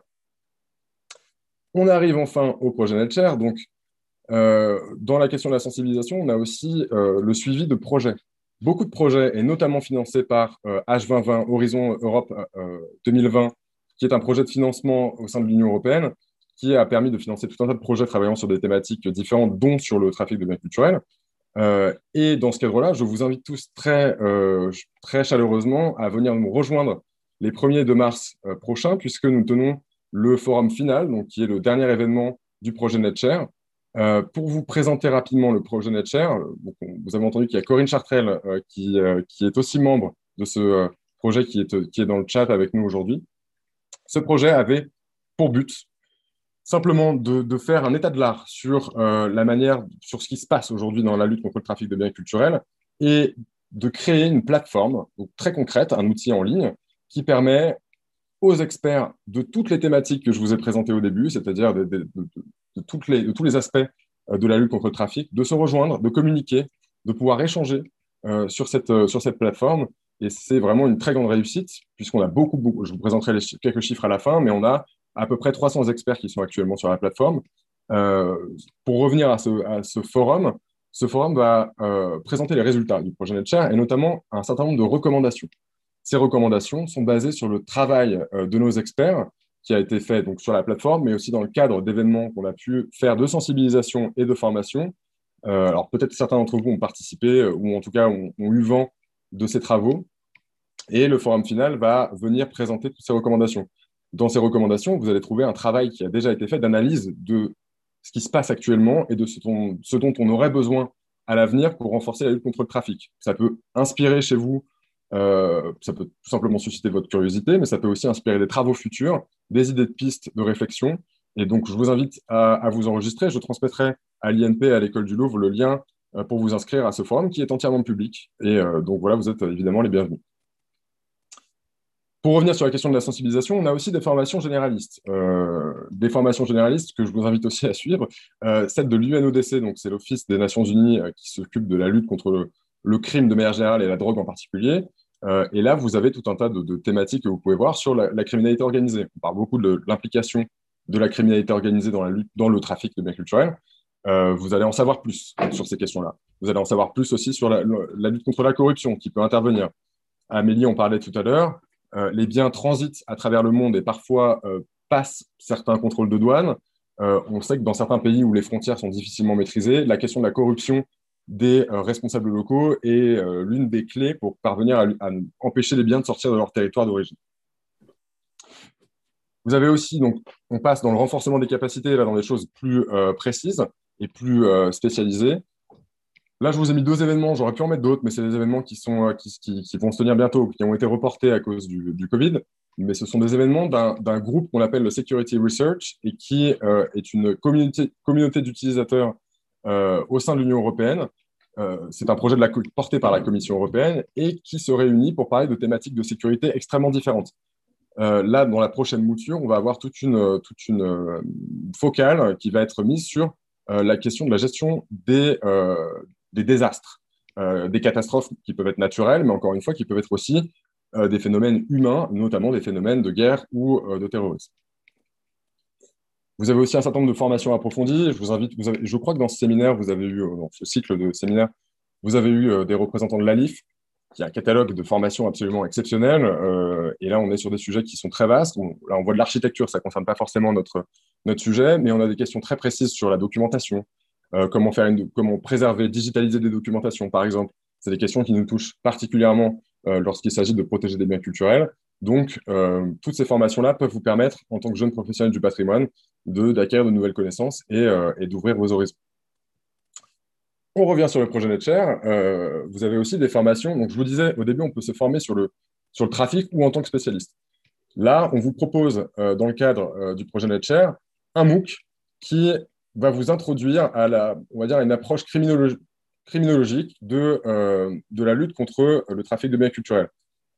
Ce MOOC, vous pouvez vous y inscrire. De la même manière, je transmettrai euh, les liens à l'INP, à l'École du Louvre, pour que vous puissiez les avoir et participer à ces formations, alors qui ont des limites. Hein. Euh, je ne vous dis pas que vous pourrez forcément y assister, mais en tout cas, c'est une possibilité. Et donc, ce MOOC, qui est euh, piloté par le consortium de NetShare, mais qui est conçu par les experts qui ont travaillé avec nous pendant ces deux années, euh, est une introduction à la lutte euh, contre le trafic de biens culturels qui, peut être très intéressante et qui peut vous permettre, au-delà de séminaires, au-delà d'événements, euh, concrètement d'acquérir des connaissances et de, voilà, de passer par, ces, par cette formation. Bon, moi, je suis juriste de formation, vous l'êtes peut-être pas, mais en tout cas, par exemple, sur la question du self-training dont je vous parlais au début, vous pouvez trouver également énormément de ressources et parfois de travail qui a déjà été fait pour vous, pour vous permettre de comprendre une thématique ou un cas qui vous intéresse particulièrement. Là, je vous ai mis deux exemples qui sont des exemples qu'on va retrouver sur des bases de données pilotées par de, grands centres de recherche. En l'occurrence, celui du bas, c'est l'Université de Genève, son centre du droit de l'art. Au-dessus, c'est euh, Unidroit, donc Unidroit qui est un institut d'unification du droit privé, mais qui présente enfin, qui a une convention qui est complémentaire de celle de l'UNESCO sur la protection des biens culturels et qui fait aussi un effort de recherche pour présenter un certain nombre de thématiques touchant les biens culturels qui peuvent être parfois très compliqués, et notamment de la casuistique, donc vraiment des, des cas, par exemple, des questions ont été posées tout à l'heure dans le chat sur la question des retours et des restitutions. Vous allez sur le site de Nidroit et sur le projet UCAP, euh, vous allez voir qu'on va vous expliquer certains cas de restitution, comment se sont-ils déroulés concrètement, quelles ont été les étapes de leur réalisation, et tout ça peut être des choses intéressantes si jamais un jour vous êtes confronté à ces thématiques-là. Le travail de recherche, le travail de, mise à disposition de ces informations a déjà été fait et vous pouvez, par votre curiosité, euh, aller, euh, aller vous renseigner, vous former tout seul grâce à ces outils qui sont euh, très bien faits. Dans le cadre du safe training, et ça rejoint un petit peu ce que je disais juste avant, vous avez aussi, de manière un peu plus universitaire, on va dire, des publications. Alors, soit des publications qui sont des publications scientifiques, comme vous pouvez le voir à gauche avec le projet Trafficking Culture, qui est un projet de chercheurs internationaux. Vous avez une liste euh, sur la droite euh, qui vous explique, enfin, qui vous liste tous les auteurs qui ont participé à Trafficking Culture. Euh, la plupart de ces articles sont en libre accès. Pas tous, parce que certains figurent dans des livres qui sont actuellement en vente, mais vous avez notamment le premier article, je ne sais pas si vous arrivez à voir, mais dont on voit le PDF. on peut voir que l'article est disponible en PDF et c'est écrit par Neil Brody, qui est un des plus grands chercheurs à l'heure actuelle sur la question sur toutes les questions qui touchent euh, juridiquement au trafic de biens culturels, sur la restitution, le retour. Euh, et ça peut vous intéresser d'aller voir euh, les, travaux de ces chercheurs-là. À droite, pas sûr que ça vous concerne non plus, mais c'est un livret qui a été publié par l'UNESCO dans le cadre d'un projet européen également en 2018 sur la formation des magistrats. parce que la formation des magistrats est souvent identifiée comme le point faible de la lutte contre le, le trafic de biens culturels. On a, et Amélie en parlait aussi tout à l'heure, parfois peu de judiciarisation c'est-à-dire que l'affaire n'arrive pas, on arrive parfois à saisir des biens, mais on, arrive difficilement à condamner des personnes. Euh, en tout cas, dans des affaires internationales, sur du domestique, c'est un peu plus, aisé, mais sur du, de l'international, ça peut être compliqué. Et donc, ce, parfois, simplement parce que les juges euh, ou les magistrats n'ont pas vraiment de connaissance de, tous les outils juridiques à leur disposition pour pouvoir poursuivre euh, des auteurs d'infractions envers le patrimoine. Et donc, ce document a été fait. Euh, il est présenté, il s'adresse aux magistrats, mais il peut intéresser tout un chacun qui, euh, qui s'intéresse à ces questions. Je voudrais finir euh, rapidement en vous disant qu'il est possible d'aller un peu plus loin que de se former par des événements, par des ressources en ligne, par une recherche très personnelle, et que tout ça, en fait, la finalité, c'est aussi d'être un acteur dans un réseau. Comment on rentre dans un réseau? Il en existe déjà plusieurs que je vais vous présenter et je vais vous présenter leur action. Alors d'abord, si vous le voulez, vous pouvez assister et vous former euh, directement euh, dans, des formations diplômantes, dans des formations qui euh, vous destinent directement à être un expert en dehors parfois de cadres qui sont purement universitaires ou purement nationaux. Là, je vous présente, si vous, êtes, avez du temps libre cet été, un séminaire de formation qui est piloté par l'Université de Genève et par Unidroit et qui va présenter, qui va être une sorte de grande introduction au droit international de la protection du patrimoine culturel, en tant que, futur professionnel du patrimoine, c'est quelque chose qui peut vous intéresser particulièrement. Et euh, je vous invite à aller voir euh, cette Summer School si ça peut vous intéresser euh, pour cet été. J'aimerais vous m'arrêter trois secondes sur deux, enfin d'ailleurs, et même finir ma présentation sur deux réseaux très importants que vous pouvez suivre et peut-être à l'avenir rejoindre. En tout cas, pour celui-ci, ce sera peut-être plus facile pour Arca. Donc Arca, qui est une, vous avez peut-être déjà entendu parler de son action, on, a parlé deux fois de Morgan Belzic. Morgan Belzic, euh, qui est un, donc ce jeune chercheur qui, euh, euh, a permis d'identifier plusieurs biens volés, fait partie d'ARCA et mène des recherches avec cette association. ARCA est une ONG qui se situe en Italie et qui regroupe une communauté d'experts et de chercheurs de tous horizons. Vous allez trouver des anciens policiers. On a un ancien policier de Scotland Yard, notamment, qui était spécialisé sur le trafic de biens culturels. Mais vous allez trouver aussi des archéologues, d'anciens responsables du patrimoine en, Syrie, par exemple, qui, apportent une connaissance de terrain euh, extrêmement importante. Et donc, ARCA propose différents outils euh, pour vous former en tant que futur expert. Vous avez un, une formation diplômante postgraduate qui a lieu tous les ans. Alors, c'est assez compliqué d'y accéder puisque les frais d'inscription sont à 7000 dollars, donc ce n'est pas à portée de tout le monde. Mais il y a certaines bourses qui existent et qui permettent d'y participer gratuitement. Pour l'instant, c'est un peu en stand-by avec la question du Covid, mais en tout cas, c'est une formation extrêmement importante qui dure quatre mois et qui vous forme sur des aspects complètement, complètement euh, distincts de la lutte contre le trafic. Vous avez par exemple du droit des assurances. Voilà, comment on assure un bien culturel Que se passe-t-il en cas de vol d'un bien culturel? C'est aussi une thématique qui nous intéresse et qui intéresse le trafic.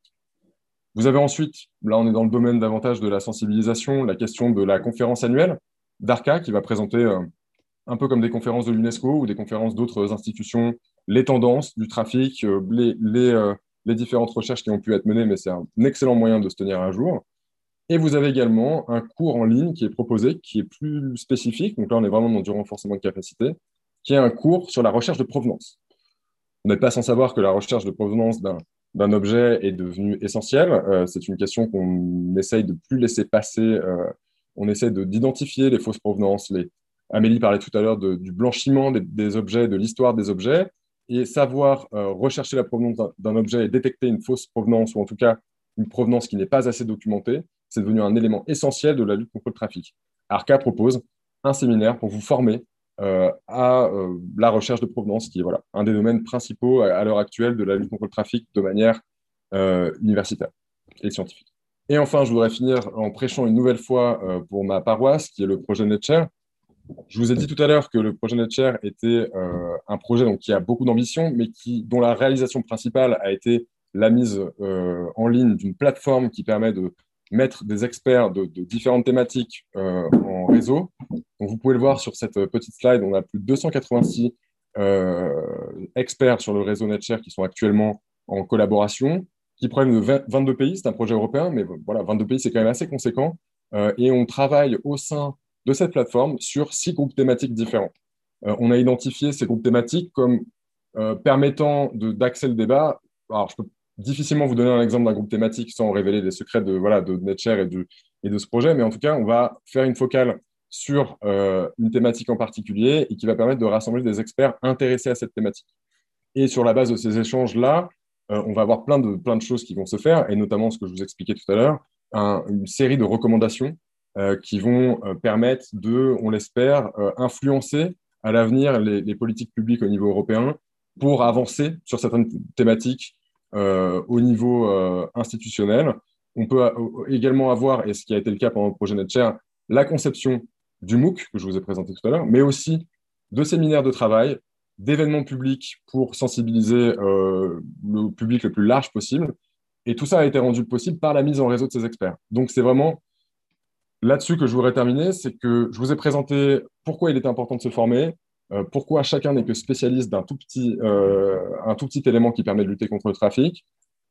Le but final de tout ça, de se former, de devenir un professionnel du patrimoine, de devenir un professionnel de la lutte contre le trafic, c'est aussi de pouvoir collaborer avec les autres et euh, parfois faire des associations de policiers, d'archéologues qui paraissent pas contre nature, mais en tout cas pas évidentes comme ça au premier coup d'œil, mais qui donnent des résultats exceptionnels. Le projet NetShare est basé par exemple sur euh, un premier séminaire qui s'appelait Polar, euh, qui a eu en 2016 à Lyon, et qui était la mise en relation d'archéologues et de policiers. On travaille ensemble sur le terrain. Les archéologues sont souvent les primo-intervenants, entre guillemets, puisque euh, ce sont eux qui vont découvrir des cas de, de, pillage. Comment on remonte cette information à la police et comment on travaille efficacement ensemble pour aller jusqu'au bout, récupérer les biens, faire condamner les personnes qui sont rendues coupables d'infraction. Et tout ce travail de mise en réseau, il est absolument essentiel. Et je pense qu'avec Amélie, c'est aussi pour ça qu'on est là aujourd'hui et qu'on et qu'on vous a présenté tout ça. Voilà, je crois que c'est tout pour moi. Je vous, je vous remercie. Merci beaucoup, euh, Benjamin, pour votre, pour votre intervention. Quitte en attendant euh, à ce que chacun puisse réfléchir à des questions, je voulais euh, surtout appuyer la qualité et puis de la, de la présentation de Benjamin et surtout l'utilité en fait de, de, démontrer à quel point la formation est utile, que ce soit des deux côtés. Euh, que ce soit euh, des professionnels enquêteurs, euh, mais aussi des enquêteurs archéologues, experts euh, qu'il puisse y avoir, puisque euh, nous n'avons clairement pas le temps ni les compétences, mais bien qu'on peut avoir certains collègues qui, ont pu faire des, des, études en histoire de l'art, mais dans tous les cas, on ne pourra pas euh, avoir le temps suffisamment euh, pour remonter notamment la provenance. C'est extrêmement important de le souligner, la question de l'origine, la provenance et du pédigré des œuvres, où en fait aujourd'hui c'est euh, le nœud majeur dans le trafic de, biens culturels, où euh, justement, les, et c'est ce qu'on a constaté notamment lors des, je vous ai parlé des, semaines justement opérationnelles police-douane où on fait un focus sur la lutte contre le trafic de biens culturels. la question des faux certificats, des fausses provenances, des fameuses collections privées auxquelles ont appartenu les, les, œuvres, ce sont des choses auxquelles nous, forces de l'ordre, on est confrontés en permanence et sur lesquels parfois nous ne pouvons absolument rien faire parce que nous ne pouvons pas avoir d'éléments pouvant contredire ce qui nous est avancé. Donc euh, c'est vrai que l'apport, et, je reviens aussi sur la, remarque qu'il y avait pu y avoir euh, sur comment on peut collaborer avec vous euh, sur le long terme. Clairement, on n'emploie pas d'archéologues encore ou d'experts, d'historiens de l'art en douane en tout cas, mais c'est des éléments, si vous avez par exemple des, travaux d'études et des choses que vous, vous, voyez qui peuvent être fournis que ce soit à la douane ou à la police. Donc c'est vraiment très intéressant aussi d'avoir des réflexes euh, que ce soit, quand vous travaillez, pas uniquement sur votre domaine d'historien, mais aussi euh, de, de, de, citoyens et de professionnels avertis sur la lutte contre ce trafic.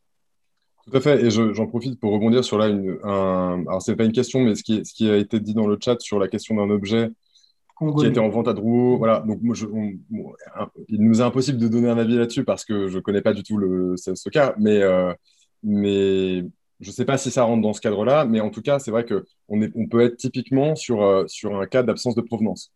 Euh, ou d'une provenance, provenance d'une collection privée avant 1970, voilà, un truc très, très liminaire qui ne permet pas de le savoir. Et c'est vrai qu'il est, très difficile, sans connaître la provenance et sans avoir un expert tout simplement qui nous dit que ce bien n'a jamais, été identifié, euh, que ce bien sort de nulle part et donc est, potentiellement l'objet d'un pillage ou d'une fouille illicite, euh, ou alors au contraire que le...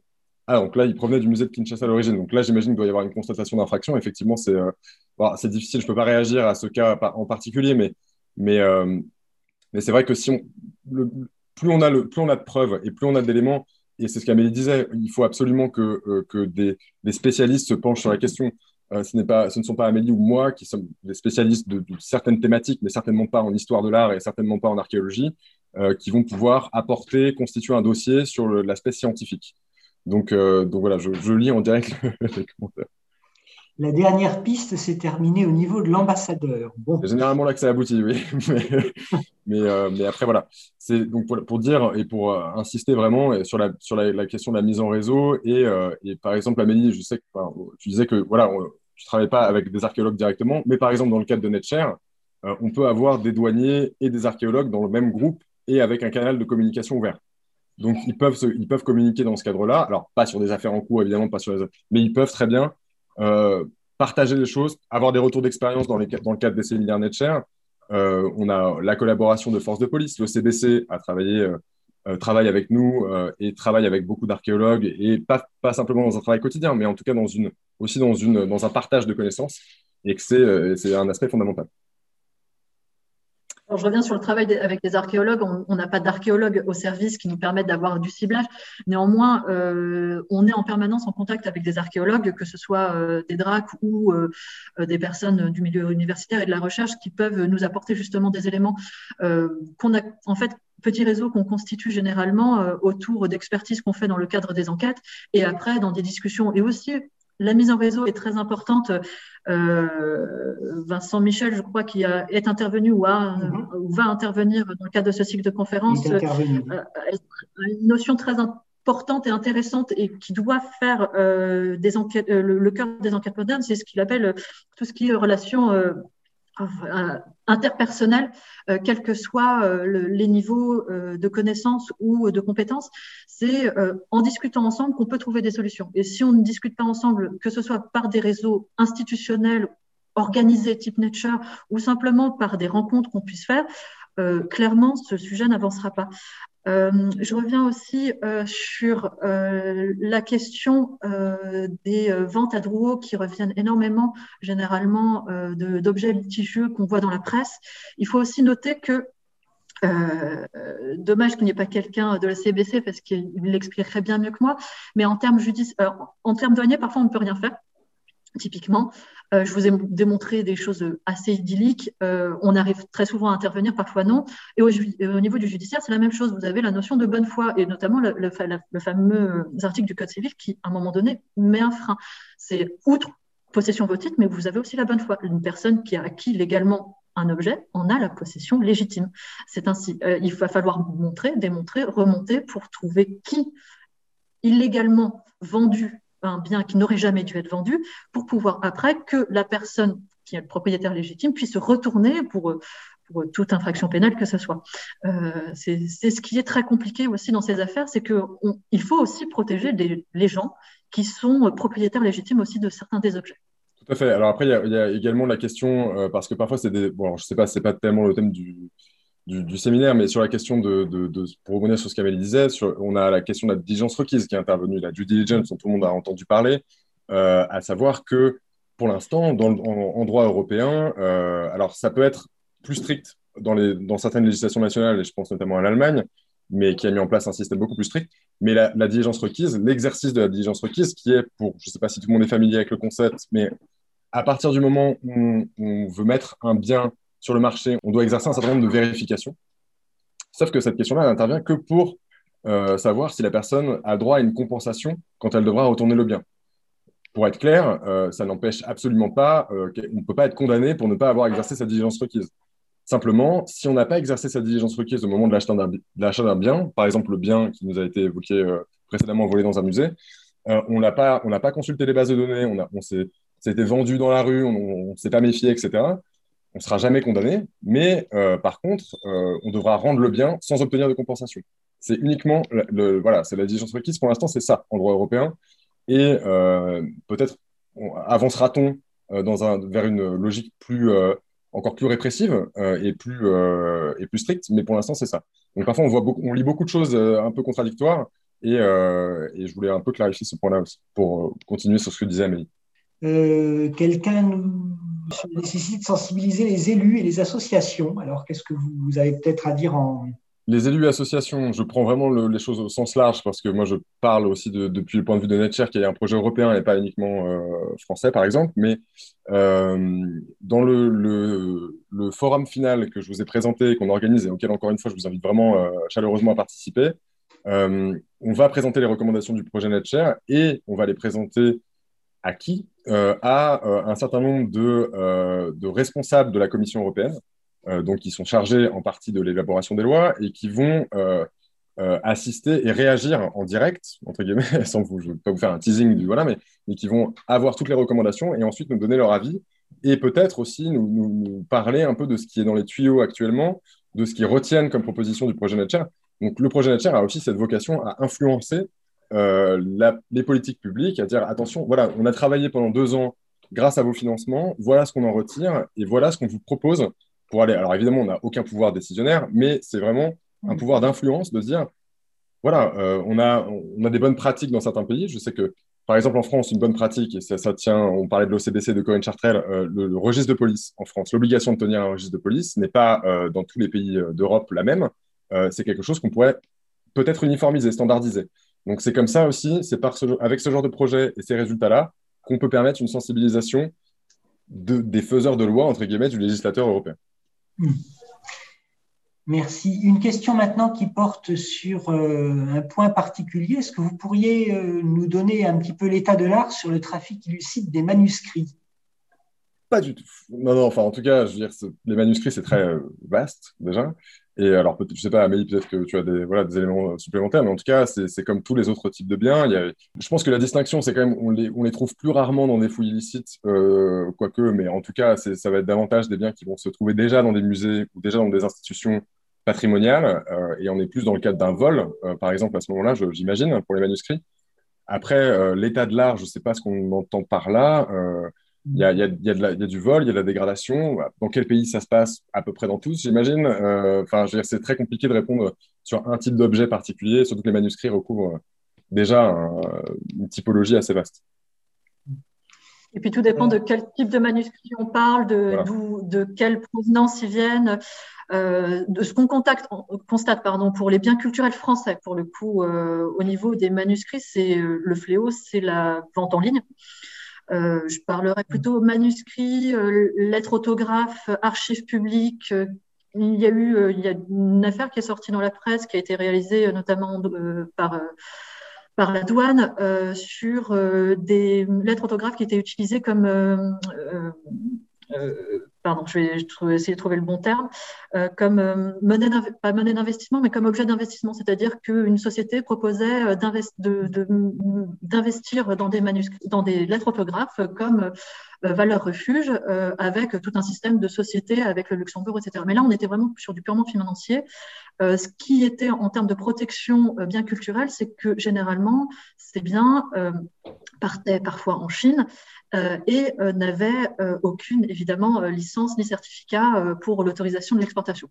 Ce qui a noté quand même, et ce qu'on constate généralement, c'est que, en tout cas sur les biens français, sauf hors cas vraiment de, de, manuscrits, de lettres de, très rares, les licences auraient été fournies. Donc, on n'est pas vraiment dans un trafic euh, qui, a, qui va remettre en cause le patrimoine culturel, mais on est plus, après aussi dans une problématique euh, de moyens dans le, dans l'octroi parfois des licences ou, des certificats, puisque c'est des processus qui sont très longs et généralement aussi les marchands, les marchands en fait, certains en tout cas, euh, s'affranchissent de ces procédures pour des questions commerciales et afin de plaire et afin de plaire à leurs clients et d'avoir le plus de clients possible.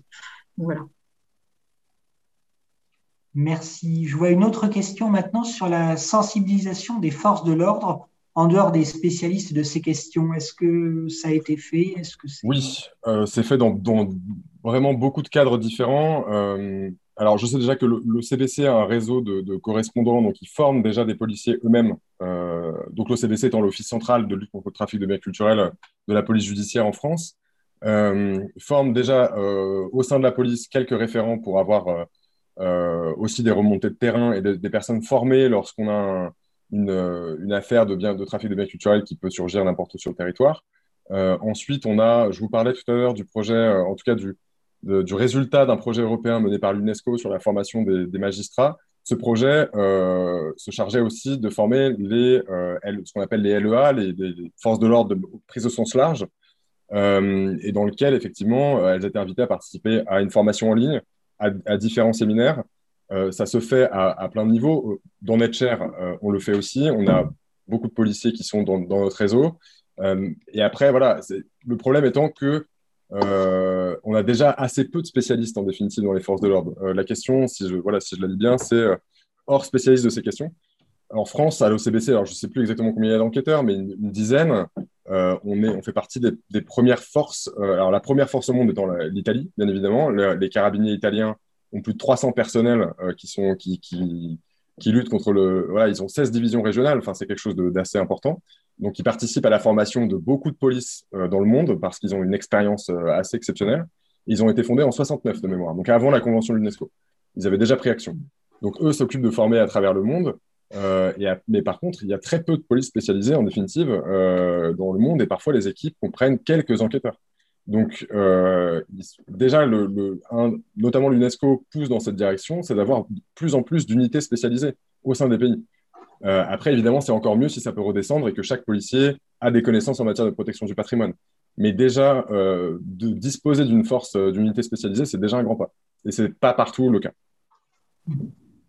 Je rajouterais pour la douane, donc outre les personnes qui sont, que ce soit au niveau judiciaire ou administratif, en tant qu'enquêteur, donc formé, sensibilisé évidemment puisqu'il travaille sur, euh, sur cette thématique, euh, il y a une formation euh, des, de tous les douaniers sur le terrain français pour, sur ces thématiques. Alors, c'est pas généralisé dans la formation initiale, c'est une formation continue, mais c'est ouvert à tout le monde. Ce qui permet d'avoir des relais et surtout une sensibilisation aux thématiques et à des outils tels que les listes rouges de l'ICOM afin de donner des, des, des, clés euh, à ceux qui sont sur le terrain, à qui on demande en fait au final de repérer énormément de choses. Outre les stupéfiants, c'est très simple, vous avez des tests, euh, c'est aussi les espèces protégées, donc euh, la, convention de Washington et les conventions CITES euh, à connaître. C'est exactement la, la même logique pour les biens culturels, c'est de dire voilà, vous avez au moins quelque chose d'assez simple, la liste rouge de avec des, clés de lecture, en tout cas visuelles, pour savoir ce qui doit vous interpeller et ce qui doit vous amener à demander une expertise et donc après à dérouler.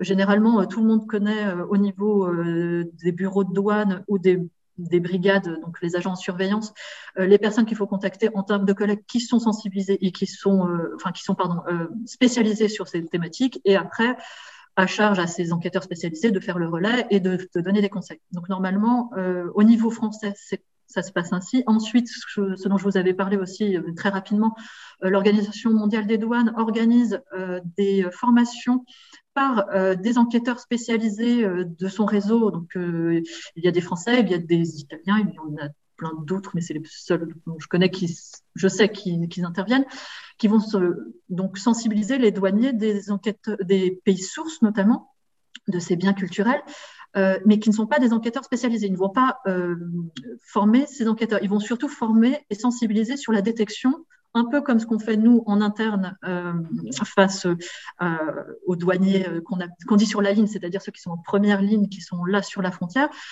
savoir voilà ce qui doit interpeller, ce qui doit arrêter et ce à quoi il doit faire attention. Donc ça, c'est pour le réseau aussi OMD avec pays sources. Et après, sur demande, il peut y avoir aussi des coopérations bilatérales avec les ambassades de France pour former ou sensibiliser des douaniers de de tout, pays, euh, mais, pas obligatoirement des gens qui veulent avoir une unité spécialisée, mais vraiment juste avoir des réflexes sur ce sujet. Merci. Alors, d'autres questions qui sont arrivées entre-temps. Merci pour ces outils de sensibilisation très utiles. Connaissez-vous des institutions qui œuvrent pour sensibiliser le grand public à ces questions à travers des expositions dans les musées ou les galeries, sur des œuvres pillées ou restituées, à travers des vidéos qui seraient projetées dans les écoles ou dans un autre cadre? Alors là, ça existe forcément. Euh, je pense qu'on. Alors, on a, on a parfois des, expositions sur les MNR. Bon, ça concerne, enfin, ça reste du trafic de biens culturels évidemment, mais ça concerne moins l'actualité puisque c'est des biens qui ont été spoliés il y a un, certain temps. Donc, je sais qu'il y a eu pas mal d'actions en communication qui ont été faites à ce niveau-là, notamment via des expositions. Sur le trafic de biens culturels actuel, on va dire, je ne saurais pas répondre. Euh, je sais que par exemple, nous, en tout cas, pour euh, à nouveau prêcher pour ma paroisse, dans le cadre du projet NetShare et de son forum final, on a un événement qui va euh, justement reconstituer certains biens qui ont été volés et qui ont disparu. Euh, et donc, ces biens seront reconstitués en réalité augmentée. Euh, et on pourra interagir avec eux, les, prendre, connaître leur histoire, les toucher. Et donc ça, c'est un événement qui est artistique, on va dire une performance artistique, avec l'utilisation de la, de la réalité augmentée. C'est extrêmement intéressant, donc ça peut être un très bel outil de sensibilisation. Mais après, vraiment, je n'ai pas de connaissances euh, très précises là-dessus, mais je suis persuadé que oui, ça existe. Alors, il me semble que pour. Euh, mais le Covid a mis un frein et voire a peut-être annulé euh, la tenue de cette exposition. Il devait y en avoir une au Louvre qui euh, va peut-être être déportée en province. Je ne sais pas exactement, juste à, surveiller. Et justement, les deux bas-reliefs auraient dû être exposés à cette. Ah. Deux, bas-reliefs syriens auraient dû être, être exposés à cette occasion. à surveiller dans les médias, mais c'est vrai qu'il y a peu de choses, même au sein du musée des douanes qui est à Bordeaux sur la place de la, sur le, la, place de la Bourse, oui, euh, euh, en face du miroir d'eau. Euh, vous avez, même au sein du musée des douanes, il y a il y a beaucoup de choses qui sont faites sur les ivoires, sur les contrefaçons, mais il ne me semble pas qu'on ait quoi que ce soit sur les, biens culturels, ou alors c'est très anecdotique. Donc même ça, c'est n'est pas mis, mis, en avant. Ah, voilà, ça pourrait être inséré dans une nouvelle muséographie future. Mais ça pourrait être, ça pourrait être une idée et une proposition d'exposition. Et si, on, si ça se fait, euh, je, je fais en sorte que, que, vos étudiants le sachent. Mais, euh. Merci. Voilà, s'interroge sur l'avenir du projet NetShare. Euh. Une... Alors, merci beaucoup Isabella pour cette question parce qu'elle est très, je peux pas y répondre, mais elle est très, très actuelle. donc, le projet effectivement finit le 31 mars 2021. Euh, je ne peux pas vraiment vous informer plus que ça parce que euh, c'est encore en cours, euh, à savoir quelle forme prendront tout ce qui a été développé, tous les éléments qui ont été développés par le projet NetShare. Donc, je vous invite à suivre de près nos réseaux sociaux, le site de NetShare, parce que voilà, pour l'instant, je ne peux pas vous répondre à cette question. Euh, la réponse arrivera bientôt et, euh, on vous transmettra euh, certainement aussi via l'INP d'École du Louvre ces informations. Mais pour le moment, on a envie que les résultats obtenus pendant deux ans ne s'arrêtent pas là et, et, poursuivent leur chemin et, soient, mis en valeur. Mais pour le moment, c'est une question en suspens. On y travaille. On travaille déjà à la tenue du forum et c'est beaucoup de, beaucoup de travail et on vous informera par la suite.